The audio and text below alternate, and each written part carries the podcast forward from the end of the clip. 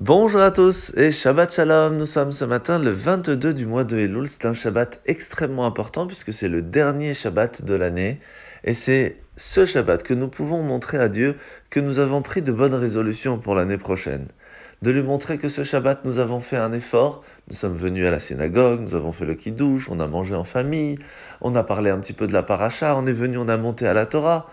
C'est vraiment le Shabbat où on peut montrer à Dieu que l'on veut lui faire plaisir, pour que lui aussi puisse nous faire plaisir et nous assurer une bonne et douce année, ce jour même de Rosh Hashanah qui sera Shabbat prochain.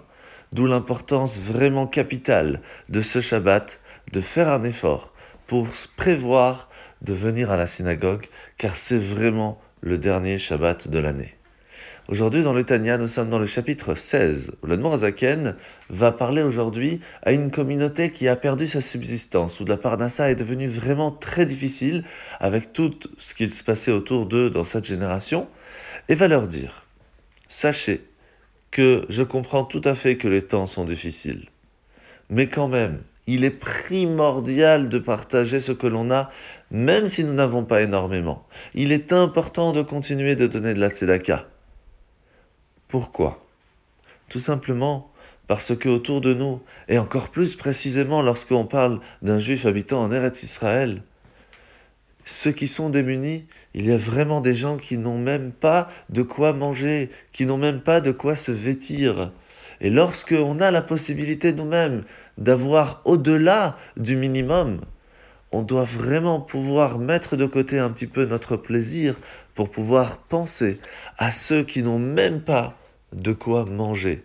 Et c'est un minimum, minimum que l'on doit penser à aider une personne se trouvant autour de nous, se trouvant encore plus en Eretz Israël, car Dieu a les yeux fixés sur, les, sur le peuple juif lorsqu'il se trouve en Israël.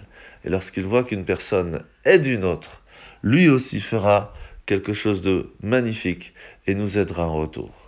La mitzvah de ce matin, mitzvah positive numéro 153, c'est le commandement que Dieu nous a ordonné de faire le compte des mois et des années, ce qui nous permettra donc de savoir quand vont tomber les fêtes, et donc de ne pas se tromper et être présent pour les fêtes à la synagogue, que ce soit pour Rosh Hashanah, Kippour, Sukkot ou Simchat Torah. La paracha de la semaine, nous sommes parachat Nitzavim Vayelech, à la fin de la paracha, nous voyons que Dieu va dire à Moshe qu'à un certain moment dans l'histoire, le peuple juif allait dire pendant leur malheur mais n'est-ce pas parce que notre Dieu n'est plus parmi nous que ces calamités nous ont atteints? Alors il faut savoir que de façon générale, on a une disposition naturelle à ne pas reconnaître nos manquements personnels. On va légitimer après les avoir reconnus.